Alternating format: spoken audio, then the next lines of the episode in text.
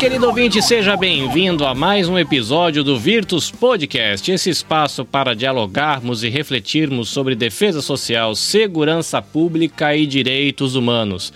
Este podcast é uma iniciativa do grupo de pesquisa Virtus, lá da Universidade Federal de Pernambuco, e chega até você graças ao apoio da Pró-Reitoria de Extensão e Cultura, lá da Universidade Federal de Pernambuco. Para o bate-papo de hoje, Estou muito bem acompanhado novamente com o filósofo e coordenador do grupo de pesquisa Virtus, o professor Sandro Saião. Olá, professor. Olá, Carlinhos. Olá, os amigos da bancada de hoje, Euclides, Fred, Luiz, que está nos bastidores aí, e aos queridos amigos ouvintes. Estamos também aí, como disse o professor Sandro, com o comissário especial da Polícia Civil, Fred Monteiro Rosa. Olá, Fred. Olá, Carlinhos. Olá a todos os ouvintes. Olá, Euclides. É um prazer tê-lo conosco. Sandro, sempre uma satisfação, né? E o nosso convidado para nos ajudar aí nesse bate-papo, enriquecer o nosso diálogo, Euclides Ferreira da Costa. Seja bem-vindo. Obrigado. Olá, Carlinhos. Olá, Fred. Olá, Sandro. Querido ouvinte, o tema de hoje é educação no sistema prisional e o racismo institucional. Então agora é aquela hora de você ajeitar o seu foninho de ouvido, regular o seu volume, para a gente entrar no nosso bate-papo.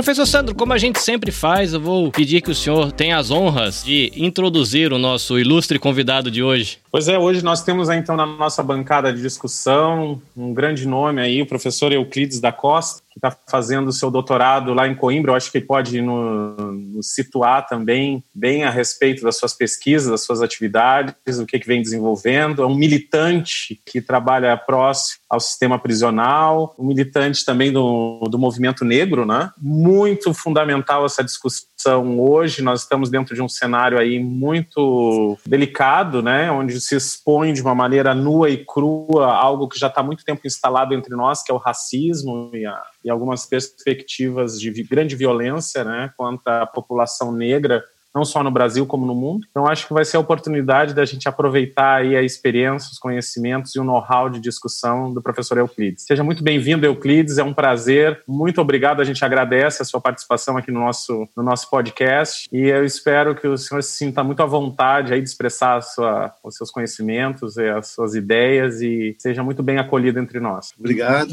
é um prazer estar com vocês. É, a gente vem numa jornada né, é, de longa, de longas datas, porque ser negro é lutar o tempo todo. A gente precisa e só precisamos e só queremos respirar. Se, se nos deixarem respirar, a gente vai construir nosso caminho. E, a, e essa respiração é uma respiração é, a partir de vários elementos, não só do oxigênio, mas das oportunidades, da compreensão de que somos seres humanos, e então, o tempo todo é uma reação. Ser negro no Brasil ou no mundo é, é, é, uma, é, é uma reação. É, o Rapa tem uma, uma, uma, música que é assim: tudo, tudo, tudo, tudo igual, Bristol, Bronx ou Baixada. Ou em Londres, ou no estado de Nova York, ou no Coque, é, a situação é a mesma. As mobilidades são poucas e os olhos estão a nos condenar, o tempo todo para nos condenar. Então, a gente é uma luta de sobrevivência. E aí não tem, não tem outra saída. A saída é lutar mesmo. Agora, só que essa luta, ela é uma luta interseccional, ela é uma luta que se amplia no combate ao, ao, machismo, à homofobia e as várias outras, a xenofobia e as várias outras formas de opressão. É importante que a gente esteja com essa percepção de que uma construção de uma sociedade realmente é, sadia precisa todos nós estejamos juntos. E como a gente tem dito, o racismo não é uma coisa do negro, não é um problema do negro. O racismo é um problema da sociedade. Então, brancos e não brancos precisam estar juntos para desconstruir é esse modelo, né, esse modelo que se iniciou no século XVI e que a gente, aqui no Brasil pelo menos, e a gente precisa resolver essa questão. Né?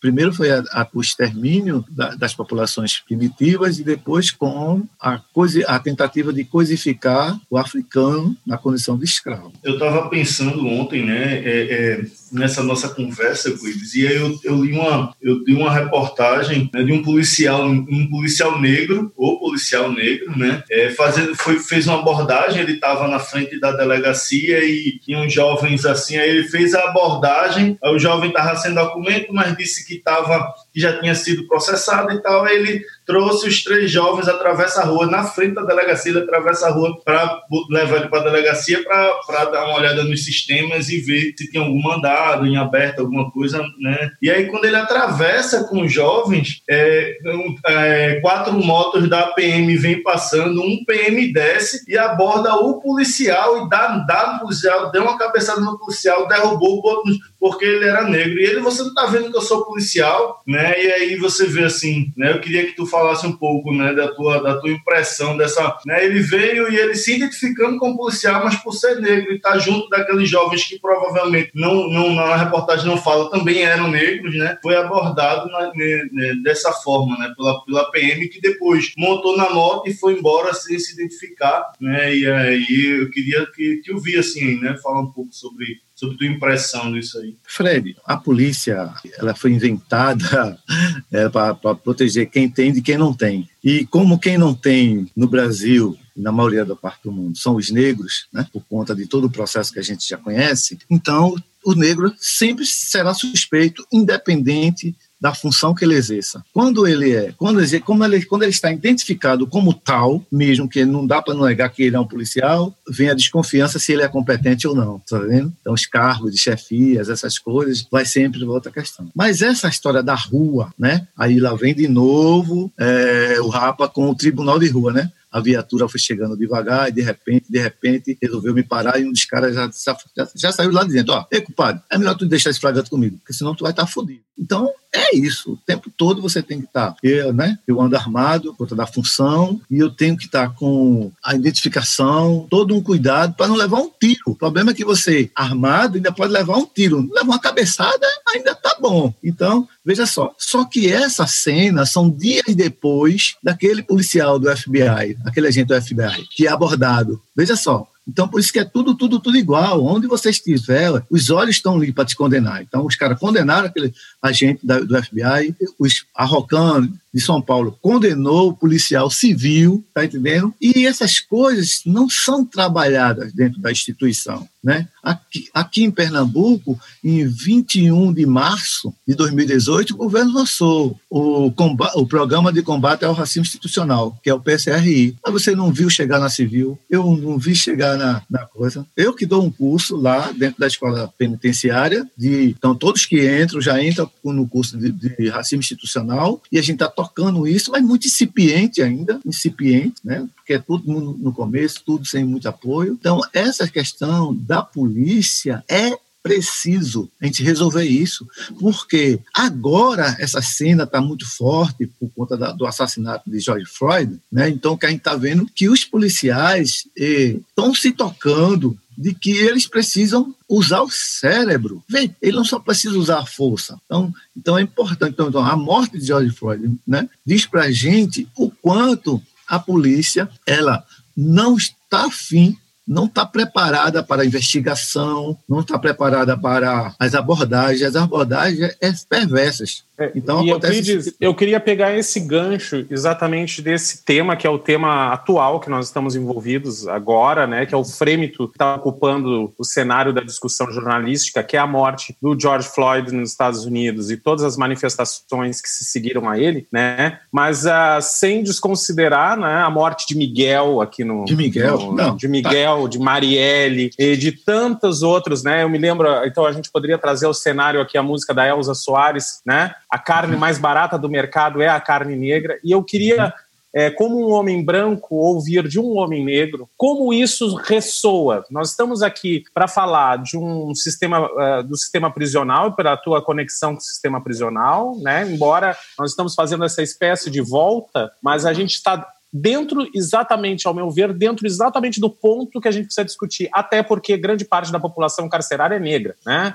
Ela, as pessoas que mais morrem no Brasil assassinadas pelas polícias são os negros. Então a gente tem um caldeirão aqui de, de que, que mais evidências do que isso, que nós estamos dentro de um contexto de um racismo é, que, que é estruturante dessa, dessa sociedade. E eu, eu gostaria de ver, na, tua opinião, perspectivas que a gente teria, porque como a gente está aqui com um programa, com esse podcast direcionado aos policiais, né, principalmente a policiais, e tentativa de construir novos caminhos, porque se a polícia nasce dentro de uma perspectiva de proteger quem tem de quem não tem, né, é, e mas ao mesmo tempo a gente está batendo em cima da tecla que a gente precisa de uma nova polícia ou de um novo agir policial. Como tu vê essa questão, por exemplo? Como tu vê esse racismo estrutural? Tu acha que isso a gente depois mesmo de Martin Luther King, de Nelson Mandela, de todas essas figuras que lutaram, né, para a erradicação do racismo, e a sociedade ainda expressando essa, essa barbárie instituída, né? Como tu vê isso? Isso tem fim, isso tem jeito? Como é que a gente... E como é que tu vê esse cenário é, de George Floyd, Marielle, de Miguel e de uma população uh, que é alvo, né? Parece que a criança, já, quando é negra, ela já nasce como um alvo, né? De uma bala, de uma bala perdida e por aí vai. É, então assim, o menino Miguel Ágata, né? É, João Pedro, João Pedro e é. tantos outros, porque são a cada 23 minutos morre um negro assassinado, tá vendo? A cada 23 minutos. Então, assim, fazer até uma alusão a, a dois aviões caindo. Né? Quando cai um avião, né, é uma maior comoção. Imagina um caminhão, um avião, dois aviões caindo toda semana, né? cheio de pessoas. Tal. Então, assim, mas não, não tem a mesma comoção. Não, é, não existe. Por quê? Porque tem um lugar quem é que está morrendo. Então, assim, o racismo ele é, ele é estrutural e é estruturante. E quando ele, nessa perspectiva, ele, ele, ele ataca o negro em três em três questões importantes. Primeiro, que é a economia, que diz o lugar que você vai ficar na sociedade. O segundo, é a política que mantém este lugar, por isso que a gente chama de institucional, que o Estado atua nessa perspectiva. E depois vem as questões subjetivas. Tá? Então, para que a polícia mude os seus modos operandi, a sociedade precisa exigir dela. Então, a sociedade precisa se repensar enquanto uma sociedade racista. E isso não é vitimismo, não? Eu estou provocando. Isso não é vitimismo? Não, porque, não, não, porque não, a, a, gente entra aqui numa discussão que é o que é, barra a, a, a, palavra dos negros. É quase como se o negro não pudesse falar e a primeira coisa que tenta já calar a boca do negro é dizer vocês estão se vitimando, né? Vitimismo. É, é. Inclusive é. pelo pelo é o secretário do é, da, da, presidente da Fundação Cultural Palmares. Exatamente. Como é que tu é. vê também isso? É um vitimismo? A gente está aqui dentro como é que tu confronta essa ideia? Pessoal, eu sei que isso é uma provocação, né? eu sei que isso é uma provocação, senão não estaria né, aqui. É, olha, mas a, o exercício da gente, do movimento negro, dos intelectuais negros e das pessoas brancas né, que reconhecem o seu lugar de privilégio, tem feito. Olha, a partir de 14 de maio de 1988, os negros e as negras foram abandonados à sua própria sorte. Então, não é, ó, não é vitimismo, né? Então tá. Então, todo aquele braço produtor de uma força de trabalho. Agora, como é que a gente vai lidar com esses caras em pé de igualdade? Não vamos. Aí a gente volta para quem é? Tem uma questão tem um cara chamado Francis Galton, que cria o termo da eugenia e começa a pensar o que é ser bem-nascido. Francis Galton influencia várias pessoas, entre eles influencia um cara chamado Gobineau, que veio aqui para o Brasil, era muito amigo do Dom Pedro II e fez uma, quatro livros falando sobre uma teoria, eh, a teoria racialista, de que a miscigenação ia degradar a população brasileira e influenciou o Brasil, que já era um país racista, que queria se manter nessa condição, a fazer o processo de imigração. Então, faz 132 anos que teve a abolição, mas começaram a ver italianos, vieram alemães e outros grupos étnicos brancos europeus dentro de um projeto da branquitude. E isso tinha um racismo institucional, o racismo científico como uma pseudociência, né, para justificar que até 2012, se o processo desse certo, não, não existiria mais nenhum negro. Então, como é que é, como é, que é, como é, que é vitimismo? Como é que se eu não tenho oportunidade, né? Imagina que nós cinco aqui fosse fazer uma corrida e aí cada um, é, Carlinhos vestisse um kimono japonês, um kimono, mas só que esse kimono tivesse 50 quilos. Qual a condição de ele ele teria para competir com, com os demais se ele teria que ter uma sobrecarga maior para carregar. Então, é por isso que o racismo é estrutural. Ele é estrutural porque ele pega na base da economia, você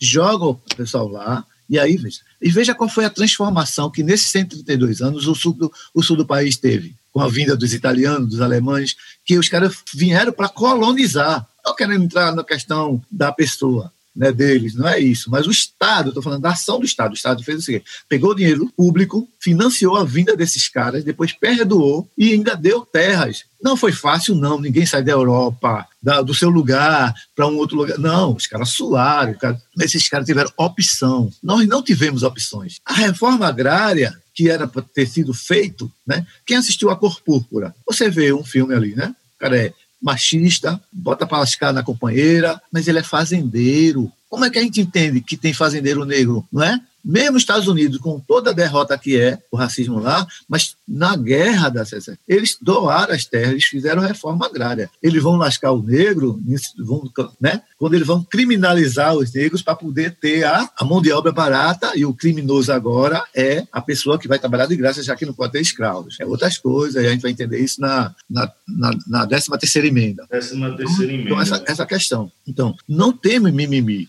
Não é vitimismo, é fato. Oxente, somos 68% da população carcerária. Por quê? É índole. Os negros agora nasceram para ser criminosos. Nós somos. Aí Loic Valcan, né, cara que faz um paralelo entre o sistema penitenciário francês e o americano, ele diz o seguinte: o que existe é uma transposição do gueto social para o gueto judiciário. Aí os caras estão tá lá no complexo do curado do coque, dos coelhos. Né? Agora, tudo isso provocado, acirrado agora, no mundo todo, principalmente no Brasil e nos Estados Unidos, por uma equivocada guerra às drogas, tá? que estão encarcerando em massa os sujeitos, como uma nova forma de, de segregação. Então, não, né, não, não, é vitimismo, até porque o racismo institucional, o que é que caracteriza o racismo institucional? Esse termo, racismo institucional, ele surge na década de 60 nos Estados Unidos com os Panteras Negras. Os caras começam a observar que aquilo que é para a maioria das pessoas não vai ter, a maioria das pessoas segregadas, não vai ter qualidade. Aí você vê, as, aí, é, o que é, o racismo institucional é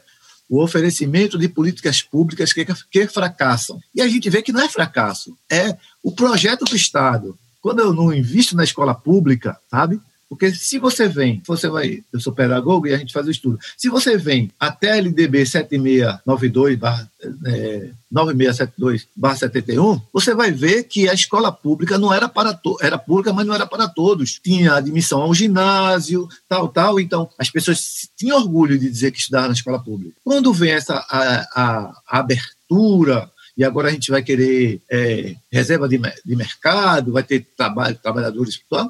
a gente abre as escolas públicas, começa a fazer a escola pública nos morros em total, a classe média se retira, porque a escola pública era no quintal da classe média, ela, a classe média se retira e agora os, os caras que estão no governo dizer assim, ó, oh, se não é para é meus pares, eu não vou investir nisso. Isso está dito? Não, mas está posto. Tu está entendendo? Então, essa defasagem vai, criar, vai gerando isso. Então, se eu não tenho uma boa formação escolar, eu vou ter que ter o subemprego. Se eu tenho um subemprego, eu vou ter a condições. Quem está morrendo mais com a Covid? A Covid está expondo isso. Quem morre mais sobre Covid no Brasil e no mundo são os negros. No Bronx, tinha menos casos de que os casos os bairros brancos, tinha menos casos que o bairro branco de Nova York, mas as pessoas morriam mais por causa das comorbidades. No Brasil, é, São Paulo tem um dado que é 62% da população dos negros que tem mais possibilidade de morrer, porque tem diabetes, hipertensão, aqui, tem uma série de coisas que é...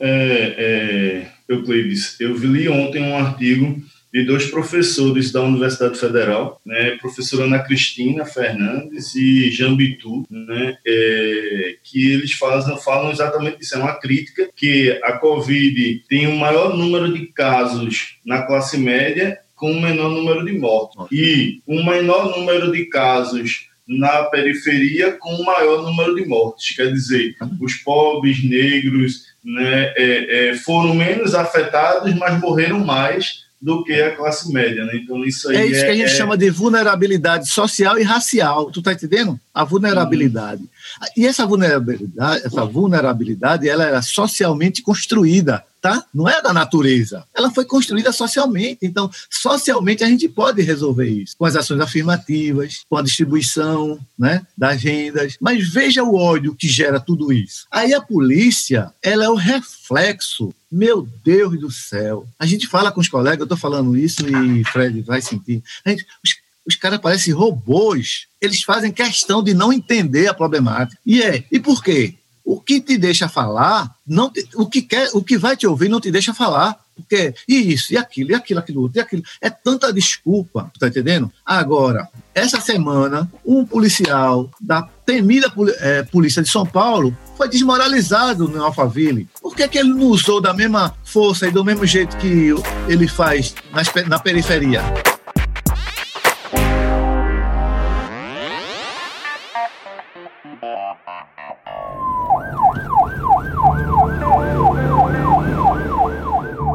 A gente precisa falar do óbvio, né? Assim, que parece óbvio, mas precisa ser, ser dito. Eu não sei se Fred pode me corrigir, né? Como alguém que é policial, a Polícia Civil eu acho que não, mas a Polícia Militar, por exemplo, que também nos ouve, né? Então temos aqui Scanone com a gente, o Major, o Major eu acho que é o Major, Major Leandro, o, o Demetrios, né? Que são parceiros nossos aqui da Polícia Militar. Mas a Polícia Militar, o seu efetivo costuma vir das regiões mais uh, sociais, da classe social mais. Exatamente, Sandro falou exatamente o que eu ia falar. foi ótimo. né?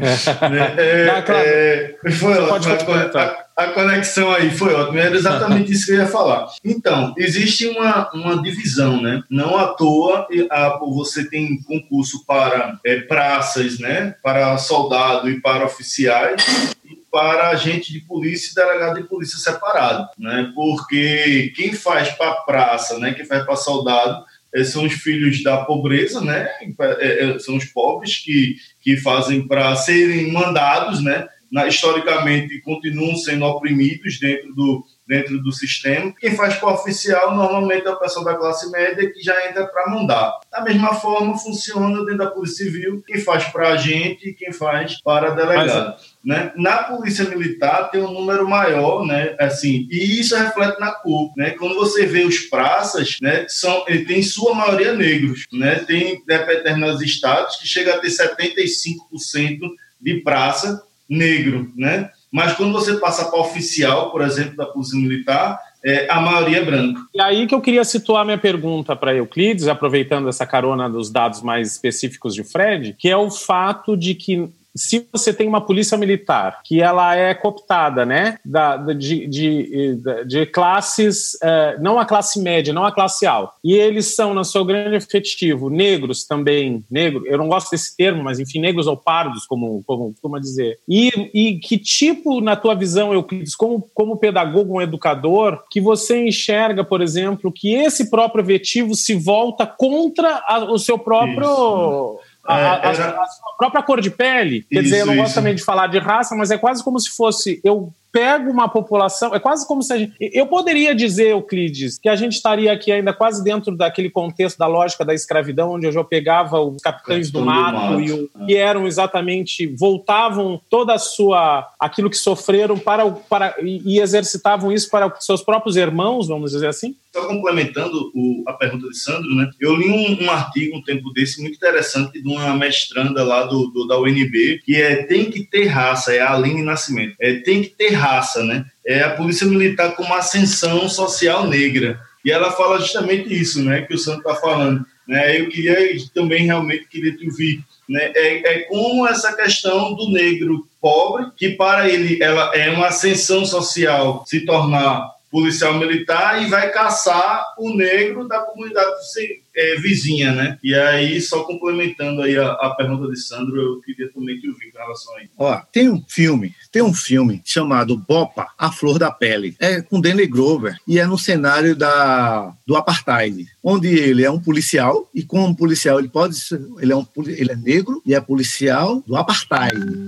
E como policial do apartheid, ele pode dar sustentação à sua família, do ponto de vista da, da alimentação. E o filho dele é um ativista, tá? E começa e tem esse drama e tal. A gente não, não, não pode ficar constrangido. Nós construímos dentro da, do movimento negro uma questão objetiva, que é pretos e pardo formam a categoria de negro. Tá? Então, se quer preto, preto, pardo. Se não quer falar pardo, negro. O negro unifica os dois, tá certo? Agora, é claro que numa sociedade que vai pelos gen fenótipo, né? Quanto mais pardo, pardo claro, vai causar mais, mais privilégio de que o preto retinto, cara assim como eu e outras pessoas. Isso é porque a, o, o, racismo, ele é muito esperto. O racismo, segundo o Kabengele Munanga, é um crime perfeito. É um crime perfeito maravilha, porque maravilha. ele não deixa, sabe assim, a culpa é do, a culpa é do negro, a culpa é sempre da vítima, tá certo? É. Ele usa da, do, do é, da artimanha da culpabilização da vítima. Voltando para essa questão, no sistema penitenciário, né,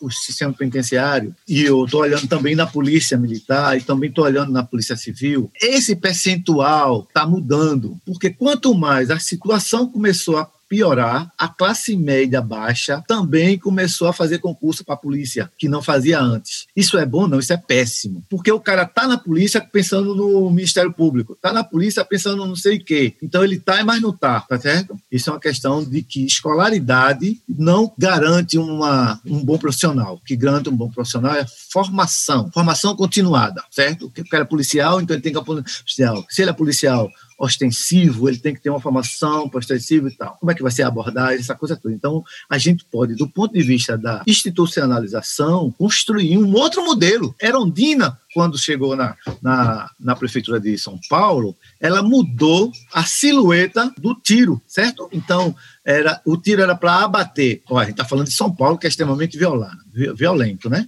Tá. Isso vai dar certo? Deu certo, não deu certo? Não. Primeiro tem uma questão como esses policiais também são oriundos da classe popular, eles também não têm as melhores condições de trabalho. Eles também morrem muito, tá? Só que a formação da polícia, a cabeça da polícia, como um todo, em qualquer lugar do mundo, vem a partir daquilo que Althusser nos disse. É um aparelho repressivo do Estado, tá certo? E como aparelho é, repressivo, tem uma ideologia que já está ali dentro, que as pessoas que vão chegando, que vai chegando com as formas, quer ser policial, para carteirada, quer ser policial para gritar, quer ser policial para, sabe, oprimir. E é isso, eu vou citar, citar novamente Fanon. Se você, se o oprimido não extirpar de dentro de você o opressor, o que é que faz? Ele vai ser opressor também, porque ele vai reproduzir.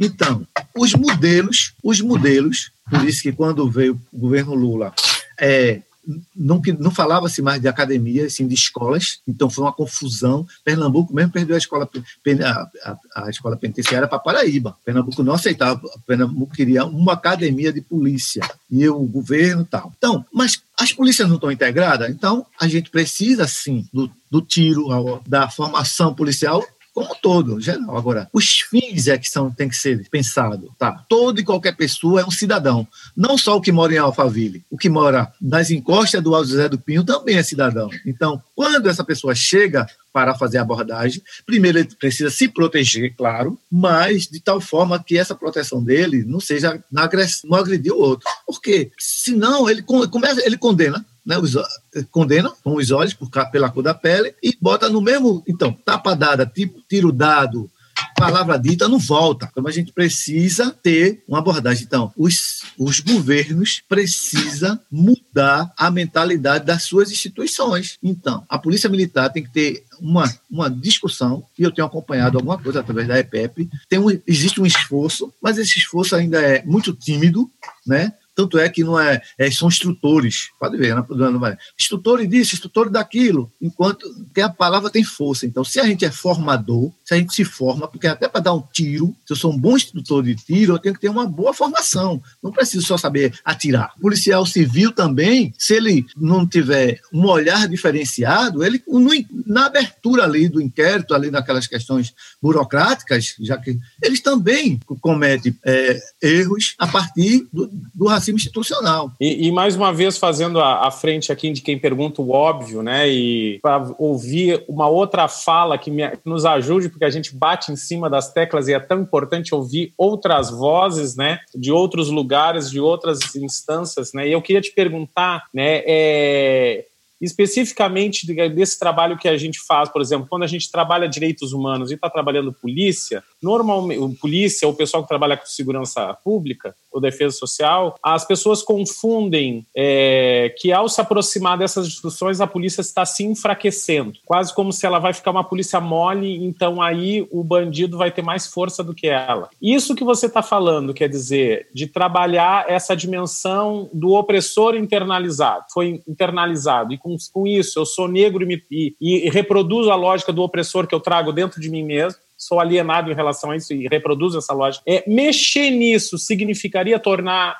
o policial fraco? Não. Ó, primeiro, deixar bem nítido que Nenhuma sociedade está preparada para viver sem polícia. Polícia é um mal necessário, né? A gente não consegue guardar o lugar na fila. A gente, a gente passa no muro, se tiver uma, um pertence no muro do outro e você puder pegar, você pega. Você entra para pegar o, o, auxílio emergencial sem ter necessidade. Então, olha, a gente polícia é necessária. E o que eu tenho dito é que não existe polícia boa. Toda polícia é ruim. Tem polícia boa.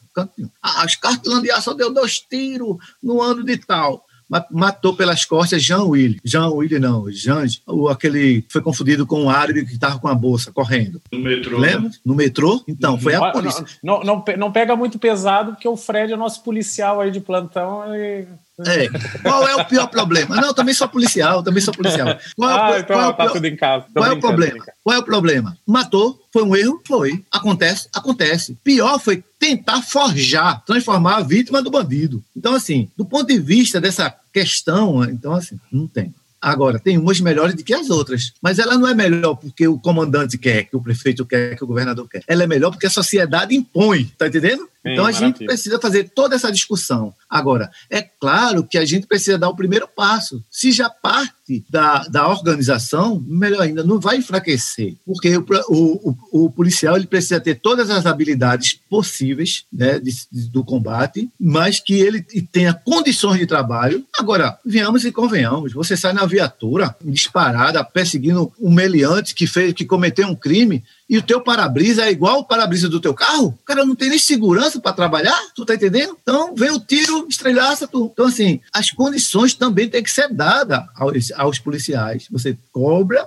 muda a mentalidade e cobra. Agora, quando você deixa ao Deus dará, faça por tua conta, e depois que você fizer a titica, eu boto pra, você para fora, aí fica muito mais fácil, tá? Então a ideia, essa lógica. Então, a gente precisa desconstruir no policial essa ideia de que ele é, é a lei. Não, ele está a serviço da lei. Ele está para que a lei seja cumprida. E ele não está acima da lei, tá certo? E é essas questões, porque senão é, vai ficar eu, morrendo. Eu acho que, eu acho que a gente vai ficar morrendo pessoas com, com a furadeira na mão, com o guarda-chuva na mão. A, a força, a força do simbólico, né? É muito interessante a força do simbólico. Qual é o que, que eu enxergo, né? O Fred bate muito dentro dessa tecla também. O que, que eu enxergo, uh, na verdade, é, nas pessoas, né? Então essa diferença de pigmentação de pele, a diferença. Olha um negro. O que, que eu enxergo quando eu vejo um negro? Que me permite, por exemplo, ter uma atitude que atire pelas costas de um adolescente, né? Então invado uma casa e tem adolescentes e eu dei um tiro nas costas de um adolescente. Então ou então eu dei 200, não sei quantos tiros que foram dados naquele carro naquela família negra, o pai, a mãe, a, a, né?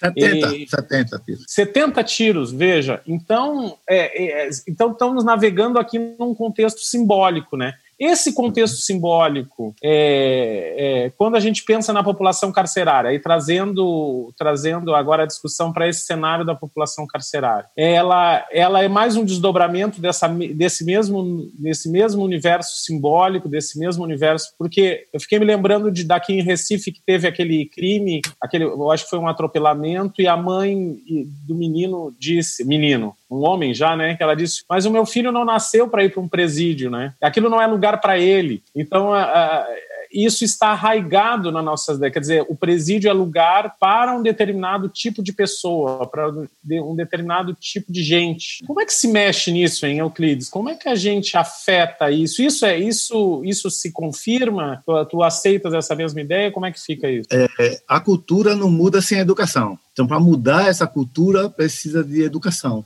Para mudar qualquer cultura, precisa de educação, né? Porque senão fica estagnado no mesmo lugar. O machista é o machista, o racista é o racista, o homofóbico é o homofóbico e acabou. E quem nasceu nas situações de desprestígio, que se dane. Então a gente precisa ter um processo educativo voltado para isso. Aí você falou da escola, como é que tu via? Aí como é que era representado no livro didático os negros, a Princesa Isabel como a, a, a boazinha e tal. E os negros na condição de escravos né? Não é de, de escravizados, eram os escravos. Então, para a gente, a gente queria. Então, os caras nasceram escravos. Não, os caras não eram escravos, tornaram ele escravo. Então, assim, a, a, a mídia tem, muito, tem um papel muito forte nisso, né? Então, ela também não está fazendo essa revisão, mas ela precisa fazer essa revisão. Sexta-feira passada, a Globo fez um programa que foi assim: o cara disse, ei, cara, ei, galera, a pauta é racismo. E vocês só botaram. Cadê o jornalista negro? Aí foi que, eita, aí na, desculpa, né, tal, ela está muito boazinha agora, então as coisas estão se dando. Então é um processo educativo. Mas, assim, o Estado, o Estado, ele precisa, ele precisa estar envolvido. Em 2003, teve a, a Lei 10.639. Essa lei era uma alteração da LDB e ela dizia o seguinte, que a partir de então, a história afro-brasileira e africana seria obrigatória nas escolas públicas e privadas do ensino básico. Aí Pretonila fez um parecer bacana, tá entendendo? Fez tudinho tal. Ela começou a se desenvolver. Quando chega em 2008, essa lei é alterada para 11.645, que aí junta a questão do indígena para ser discutido nas escolas com a mesma obrigatoriedade. Na prática, isso não houve grande mudança, porque a escola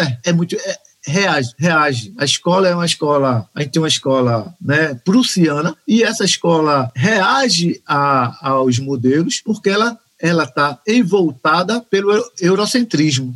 Então, o eurocentrismo é quem dá sustentação à branquitude. Então, não vai mexer, tá? Então, para que a gente afrocentrar algumas questões? Então, a escola ela tem essa função de manter, de manter o status quo das classes prestigiadas.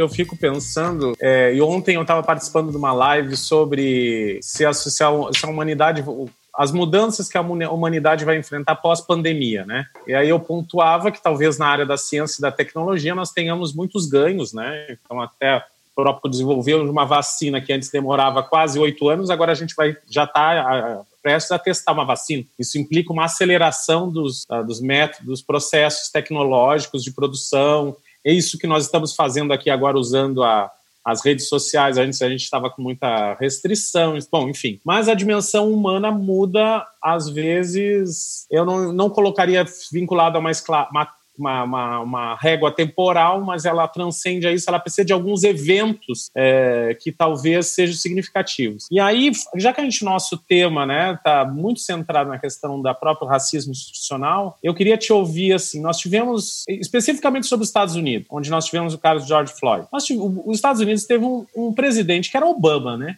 Negro. E em seguida elege um presidente uh, que notoriamente e declaradamente tem uma postura completamente avessa à, à questão das mulheres, à questão dos gays e à questão dos negros. Quer dizer, o, o governo Obama não foi suficientemente aí eu que queria te dizer, ele não foi suficientemente capaz para mexer, ou foi muito pouco tempo para que a gente conseguisse mexer nessas estruturas educacionais, porque tu estavas falando da chamada da questão do poder, né? Então nós tínhamos um presidente de uma das maiores nações, talvez das nações mais ricas do mundo, que era o presidente, tinha um poder. E mesmo isso não significou uma alteração desse, desse simbólico que atraiu de novo a perversidade para aqueles próprios, quer dizer, negros votar alguém que ia ser perverso consigo, consigo. Né? Então, isso não implica que nós estamos falando aqui de elementos que também transcendem um aspecto educacional e, e, e me parece assim, porque atualmente parece que a gente está num, num círculo que não tem saída, né? Porque, tu vê, a gente coloca à frente de uma fundação Palmares alguém que é contra as causas que deveria defender. Isso é, é tão explícito, né? Fica tão, é tão, é tão assim, escrachado que a gente fica perguntando quais são os processos que nos restam para a gente tentar mudar essa, essa, esse contexto, já que o próprio elemento central, que seria a, as lutas, a, aquele que representaria na secretaria alguém que lutaria, está lutando contra. Então, o que, que nos resta em, de, de, de esperança em que vocês estão vendo? Você, tu achas que os grupos, as, as organizações não governamentais, tu acha que nós estamos tendo um movimento no Brasil, um movimento negro no Brasil ele está se redimensionando, ele está se repensando, ele está se reconfigurando para enfrentar esse cenário? Ou a gente ainda está numa letargia, assim, meio que uh, aceitando, uma, te deixando uh, fluir essas questões? Né? Porque, como esse contexto agora do George Floyd está sendo chamada a militância mesmo, né? Como é que tu enxerga, como militante, como é que tu está vendo esse enfrentamento? O que que achas que houve um acerramento da luta? Uh, nós estamos sendo mais permeados ou a gente ainda está longe de nos tornarmos uma, uma sociedade que luta contra o racismo? A gente não chegou ainda no sistema, não foi? Na educação, mas vai, é. vamos chegar. Vê só, é, Saião, tu tá falando dos Estados Unidos e o cenário é bem parecido com o nosso, né? Houve retrocesso lá e houve retrocesso aqui. Com a figura que dizia tudo isso eu não gosto de preto, eu não gosto de gay, eu não gosto de mulher, blá, blá, blá, blá. Então, não é novidade nenhuma. E a minha esperança, eu estava pensando isso ontem à noite, que a minha esperança, por conta de como as manifestações estão acontecendo nos Estados Unidos, é o seguinte: quando acontecia uma atrocidade daquela que aconteceu com George Floyd, só 95% das pessoas que iam para a rua eram negros. Pouca adesão dos brancos e dos latinos. Dessa vez, a adesão é muito grande. E eu acho que é como se fosse um pedido de desculpa, dizendo por que nós deixamos esse cara ser, ser nosso presidente. Assim, acho que a falta de ar não só foi para os negros, e estão faltando ar também nos outros, e os outros caíram. E aí, como eu estava te dizendo, que a questão do racismo não é uma questão só do negro, é da sociedade, então a sociedade está se mobilizando. Então, essa é a minha esperança, sabe? Talvez seja uma utopia. Agora, já aqui no Brasil, nós temos um problema. A gente tem um problema porque é, o racismo no Brasil nunca foi velado, mas a gente dizia que não existia. E depois que disse que existia, dizia que era velado. Não, sempre existiu e não era velado. Só que as lentes que a gente botava para olhar o racismo brasileiro eram as lentes desfocadas, eram as lentes que queriam enxergar o racismo americano, olhava para lá com aquela mesma lente, quando olhava para cá, não, oxe, lá tem, aqui não tem. Então, aí, aí tem todo o mito da democracia racial, né, que Gilberto Freire chegou a dizer que o negro era um membro da família, não sei de que família. é, então, né, chegou isso, então tem toda essa questão de do, da Casa Grande Senzala, que cria toda essa questão do mito. Então, é. Mas por quê? Nos Estados Unidos, no final da escravidão, era 5 a 6% da população de negros. No Brasil era quase 70%. Então lá a gente dizia assim, lá vai ser aqui, vai ser no chicote. Se a gente bater de vocês no chicote, a gente vai continuar batendo, porque a gente é maioria. Então tem os clãs, tem isso e aquilo, aquilo outro. Já aqui não, aqui eles tinham que dividir. Então essa divisão foi muito perfeita, sabe? Essa divisão criou, ah, o problema não é meu, o problema é teu, o problema não é meu. O problema é... Hoje, hoje, provocação que eu faço aos movimentos, aos ativistas, né, e tal. E tem um, uma questão agora que os caras não são, as pessoas não são mais militantes, são ativistas. Eu não gosto. Acho que militante está junto, está se reunindo, está discutindo, está tá arretado um com o outro, mas está ali. O ativista ele pode ativar de casa, o cara aperta o botão, a bomba cai lá na casa dele. Né? A gente precisa ser militante, estar tá junto na discussão, mesmo que a gente se, se eu, eu tenho... Então a gente precisa rever isso. E a gente está criando uma classe média intelectual negra, que é ela que está na frente. E isso não vai para canto nenhum é infértil, porque toda aquela militância, todo aquele movimento negro dos anos 70, 80 foi para academia. Hoje é doutor isso, doutor aquilo e tal, tal. Acaba se endoidando todo mundo, o artigo por isso, por aquilo outro, e de fato a gente não consegue fazer o concreto. Então, esse fato de discutir nas comunidades a masculinidade, isso tem um resultado muito maior do que 10 teses, 10 dissertações que saia. Não é para não ter as teses, não é para não ter as dissertações. Olha aí, já Mas, vamos fazer aqui a, a propaganda, a do, propaganda. do, Papo de Homem, né? Do Papo é de Homem do Virtus. Um é. abraço uhum. pro David e pro, e pro Márcio, Márcio que, né? que, que, coordenam a parte do Papo de Homem no, no, nos bairros, né? A gente nos tem bairros. uma saudade do encontro lá no, no, Santo Amaro, que é onde a gente faz as, os Papos de Homem, que realmente, eu queria dizer, tem uma ressonância. Às vezes eu fico, ah, às vezes que eu fui, assim, a gente sai muito mais gratificado com essa empatia do que a gente está produzindo um artigo que dois, três vão ler só, né? Sem é, destituir a importância dos artigos, mas sem esquecer essa, né? Eu, eu tenho uma, uma sensação, e aí é, voltando aqui para o, o, caso prisional, né? E eu tenho uma sensação que é a seguinte, que fazendo um comparativo, né, com a classe média, é que quando você tem um, um,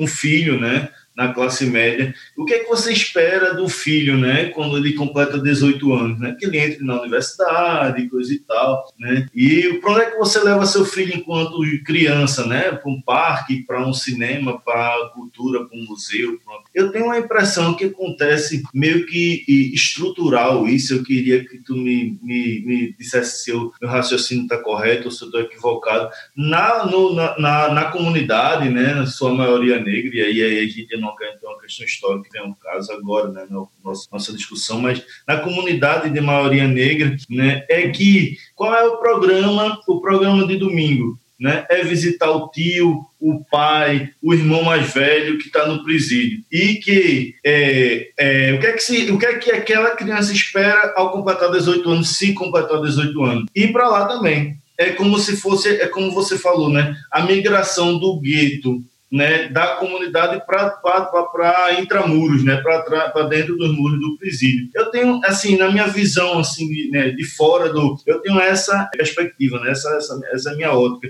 Eu queria que tu me falasse assim, se eu estou certo, se eu não estou, se, se é meio que por aí mesmo, assim, que tá, que acontece na realidade. Infelizmente, eu, lá a gente conhece pais e filhos. Chega a ter o pai e dois filhos lá presos ao mesmo tempo, certo? Claro, com a diferença de idade, com a diferença de. E o que tem levado muito as, da população negra e a população pobre à prisão é o tráfico, né? Uhum, 70% sim, sim. da população, dos, dos caras são acusados de tráfico. Uns vão ser, outros não vão ser. Quando você junta os 40% que estão é, provisórios e os que já foram condenados, vai dar um da acusação nem todos são, mas hoje quem as, os homens são mais presos pelo tráfico e pelo que deriva do tráfico, né? O tráfico é muito violento, né? Então uhum. tem a disputa de território. Inclusive a maioria houve uma mudança no, na, na, na, no cenário de homicídios, né? Aqui no Nordeste que antes a gente tinha um, um o sul, né, o sudeste, né, o, envolvimento com o tráfico causava mais homicídios e a gente tinha aqui aquele homicídio passional, né, o crime de arma branca e tal, e isso já foi invertido, né? Hoje a maioria dos homicídios, a maioria dos homicídios é, é por conta do tráfico, né, pela violência do tráfico. Exatamente. Então a gente tem essa coisa. Aí, se você, Fred, lembra melhor do que os demais, talvez, conta de, da função, quando se cria o Pacto pela Vida, vai na direção do combate às drogas, vai premiar o policial por quantidade de drogas, quantidade de armas que ele, que ele apreender, e aí você aumenta o número de prisões, mas você não cria nenhuma estrutura no sistema. E o, e, e o Pacto pela Vida chegou só até os portões. Não foi, nada, entrou. Foi a grande né? falha do Pacto pela Vida, né? Ele chegou até é, os portões. Não, do... Tem muitas falhas, né? Mas uma, essa, talvez essa seja a principal. Essa foi é, exato. É, por quê? Porque se você foca no combate de forma equivocada a guerra às drogas, você vai estar tá mirando no alvo errado. Mas, o Estado não quer compreender. Então, fica criminalizando o usuário. Agora, essa criminalização ela é seletiva. Vocês viram que uma, um filho do desembargador, da desembargadora, foi pego com 130 quilos de maconha e saiu do, do presídio para fazer tratamento. Que eu acho que ele comia maconha. Que 130 quilos para uso pessoal, 130 quilos de maconha. Mas ele saiu, ela foi buscar na porta do presídio e levou a clínica de tratamento. Aí você pega a polícia, por isso que é importante que a polícia se conscientize. A polícia pega um preto com três Big Big, é traficante, traficante. E pega um branco em, em Casa Forte, sei o quê, com a cocaína, se pegar, tá vendo? Uma quantidade é usuário. Tu tá entendendo? Então a gente tem que definir o que é, que é usuário, o que é, que é traficante, o que é que a gente vai fazer com essa questão. E aí, nós, por conta disso, nós somos, nós negros, 68% da população carcerária no Brasil. No Brasil. Então, no Brasil, para cada três presos, dois são negros. Em Pernambuco, nós somos 80,1%. Na Bahia, 89% da população carcerária. Agora, uma coisa que eu não entendo, que eu vou precisar me debruçar maior, mais para entender, é que no Acre é 95% de preto. E no Amapá. Então, assim, como é que esses números lá, se a população negra é menor, né? A gente sabe que tem o Suriname, tem tal, o que é que acontece? Por que, é que esses se? Mas no total estamos isso. Então, nós temos, é aí é claro que a gente está juntando pretos e pardos para fazer essa população. E a gente precisa desconstruir. O que é isso? Você está pegando um jovem. Olha, os, jo os, é, a população a população está cada vez mais jovem, cada vez mais jovem. Graças a Deus, a Oxalá, que pararam agora com essa história da redução da maioridade penal. Não sei se está engavetado, como é que isso vai voltar. Deram uma Mas trégua uma... nisso aí, né? Deram uma trégua.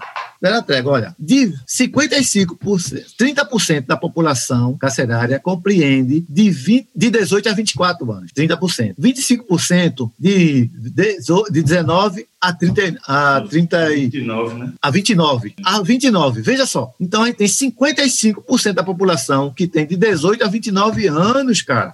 Então, assim, é um processo de juvenilização perverso. Agora, esses caras, ou eles estão morrendo, ou eles são abatidos, ou eles vão morrer na prisão, porque quando eles chegam, eles estão mortos. Eles não são mais ninguém. O sistema penitenciário não consegue salvar ninguém, apesar porque ele não é constituído para não salvar mesmo. Então, o cara vai se aliar a uma facção, ele vai ficar devendo favores. E quando ele, ele entrou lá por causa de um celular, por causa de, um, de uma trouxa de maconha, e quando ele sair, ele vai faz, pagar os serviços que ficou devendo. E aí ele não sai mais da criminalidade. Ou então ele vai trabalhar na disciplina como agente, como um agente. Essa semana o cara foi morto, saiu do quartel e foi morto no caminho, porque era o chamado gato, que é o Araque, é o antigo Araque, é o Araque para a Polícia Civil. Tu tá entendendo? O, o, pessoal jovem não vai lembrar o que é Araque, não. É, é, Tá entendendo? Então. O que, que é, o que, que, é o Araque? Eu, eu, eu, eu, sou filósofo, gente, por favor.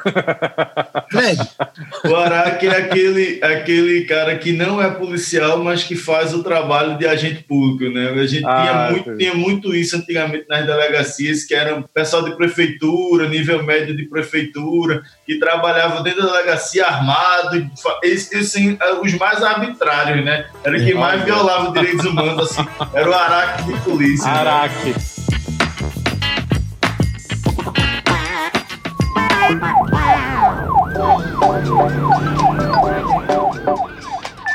É, professores e ouvintes, dá para perceber de que esse assunto não é raso, né? Nós temos um problema que afeta famílias de milhões de pessoas, não só de milhares de pessoas, e que todos nós, né? E aí uma chamada a nós como nação brasileira, nação multiétnica, nação multicolorida, para a gente sentar, pensar, discutir. Uma coisa muito importante é ouvir o outro lado, né? Ouvindo eu aprendi de que eu precisava sentar para refletir sobre a minha própria história, sobre as imagens que eu crio quando eu olho para o outro. Isso vale para quando a gente olha para um asiático, para um índio, para um latino, para um, enfim, um negro ou qualquer outra raça ou outra etnia. Para a gente dar os passos finais para esse episódio, que é uma discussão muito pertinente e importante, mas que a gente precisa concluir por causa da extensão do episódio, o que, que a gente pode deixar para o nosso ouvinte para ele buscar informações úteis que os ajudem na reflexão, seja um estudante, seja um pai de família, uma mãe de família, um professor, um agente penitenciário, um policial, enfim, seja de um político,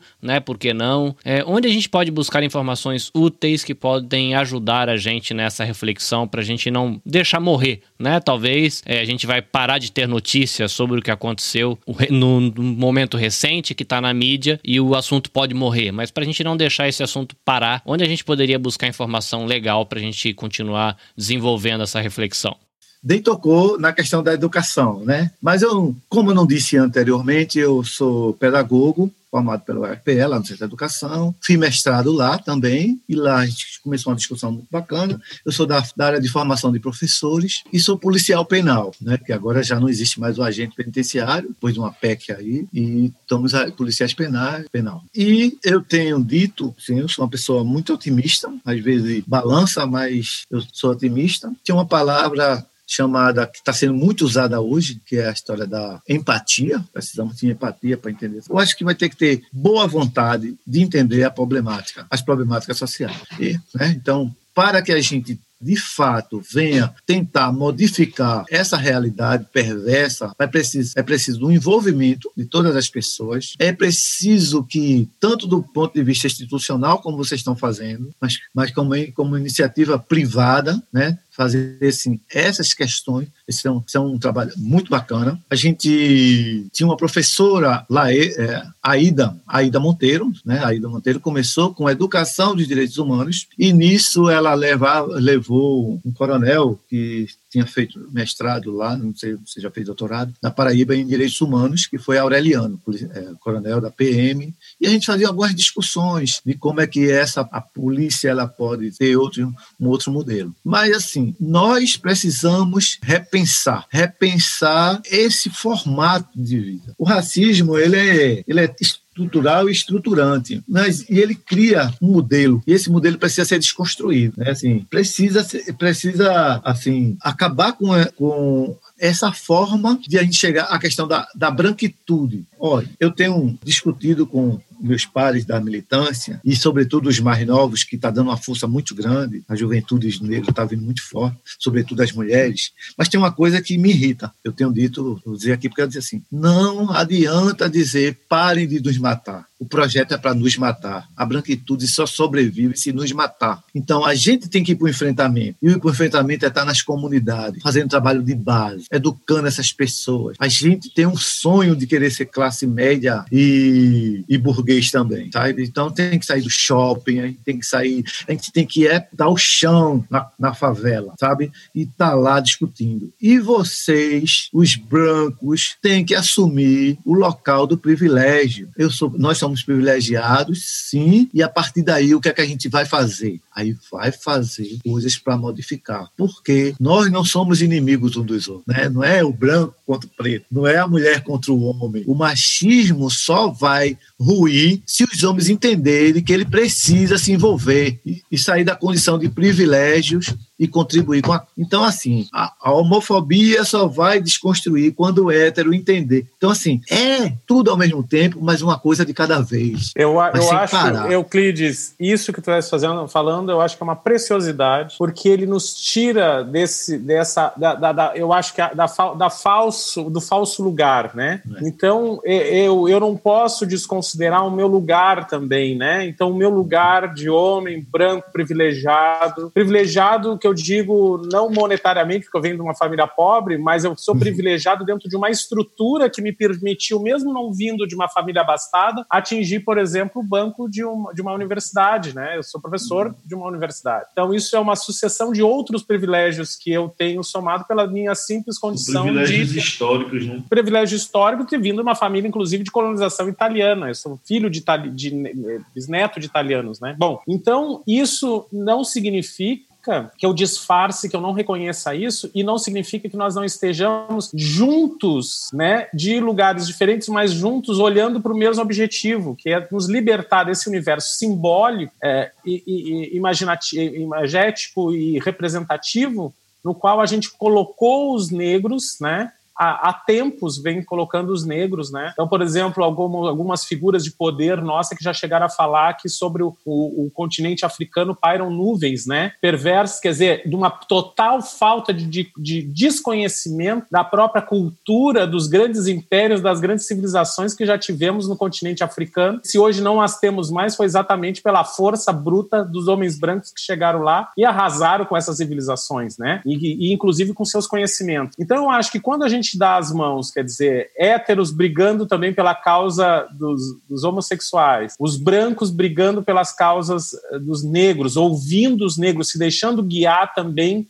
por aqueles que sentem na pele o que é isso que o Carlinhos falou, sentem na pele a, o que é a discriminação, o que é a violência. Mas a, eu, quando estive junto com a, com a Maria da Penha, né, nós assinamos um convênio com a Maria da Penha, eu disse assim, mas eu, eu não entendo, eu entendo até um certo ponto a tua luta, porque eu sou homem, né? Eu não sou uma mulher, é, então eu não entendo na sua totalidade o que significa ser uma mulher no Brasil, porque eu sou um homem. Mas eu posso te, me deixar que tu me conduzas, ou seja, utilize um pouco da minha inteligência, um pouco dos meus recursos, da minha, das minhas capacidades, em prol da tua bandeira, que eu acho que é um pouco que nós estamos fazendo aqui, Euclides. Então eu queria deixar, já como encerramento, esse canal aberto para ti, que hoje o assunto até a gente desviou um pouco do foco, a gente, mas ele ele foi extremamente pertinente uhum. e que eu lembro do primeiro Congresso Nacional de Direitos Humanos que a gente fez na UFPE e na época o Nelson Mandela estava vivo e nós homenageamos Nelson Mandela. E nós chamamos para o Congresso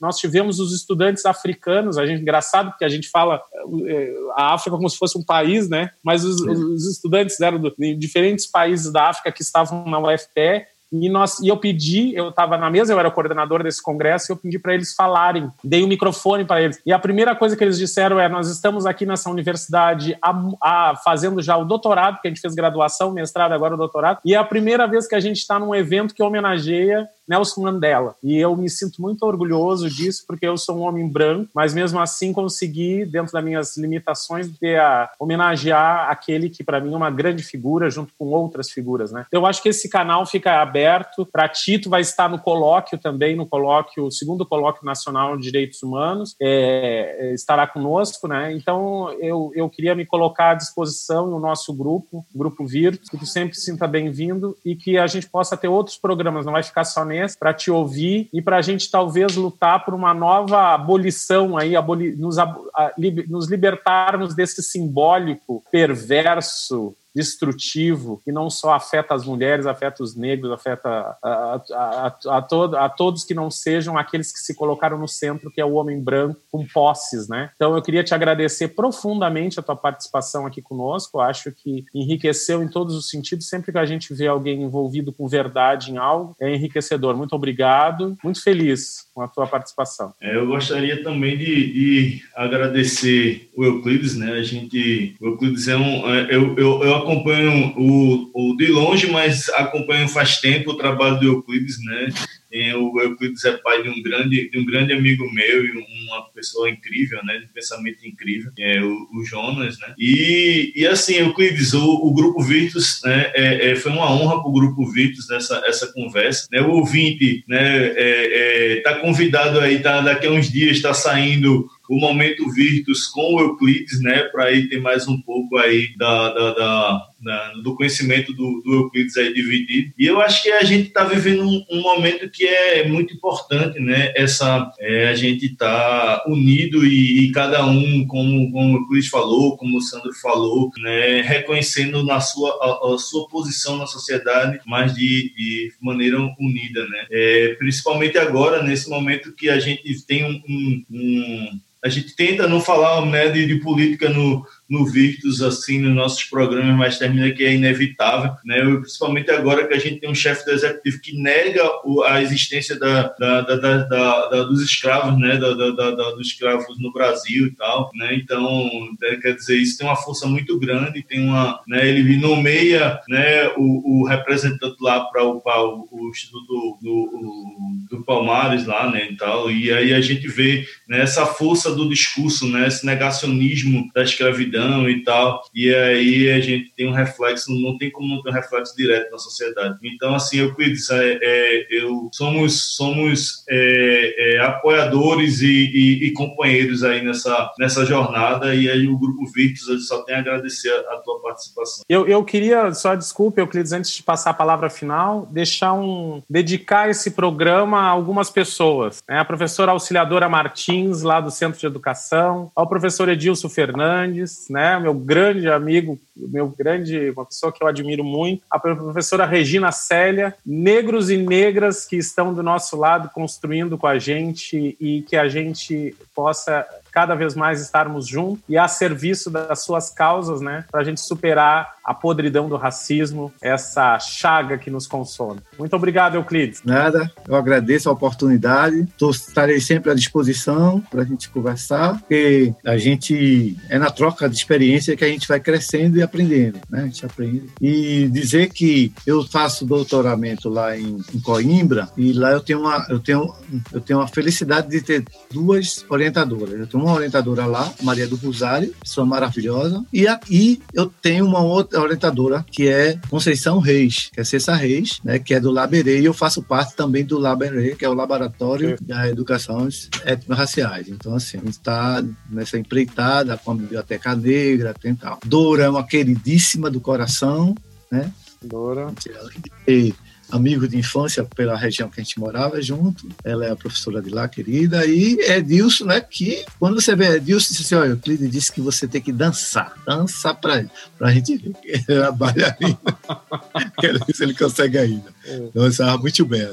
Então, dizer assim: a Carlinhos, vida longa aí no Japão, certo? A Fred, muito obrigado, Fred, pelo contato. Professor Saião, tamo junto aí, tá certo? Tamo juntos, tamo juntos. Muito obrigado. Axé para todos. É isso aí, querido ouvinte para você não perder nenhum dos nossos episódios, a dica para você é você fazer uso de um agregador de podcasts, né? O nosso podcast, o Virtus, está disponível no Spotify, agora também está disponível no Deezer, Apple Podcasts e Google Podcasts. Para você conhecer os outros integrantes da equipe, também conhecer melhor as atividades que são desenvolvidas pelo Grupo Virtus, faz uma visita para nossa página ufpe.br/virtus e você também pode acompanhar o grupo de pesquisa Virtus no Facebook ou no Instagram. Foi bom demais ter você por aqui, espero que esse episódio ajude você a refletir e quem sabe você a repensar a sua maneira de se enxergar e de enxergar o outro. Eu sou o Carlinhos Vilaronga, fico por aqui. Esperamos você no próximo episódio. Sayonara!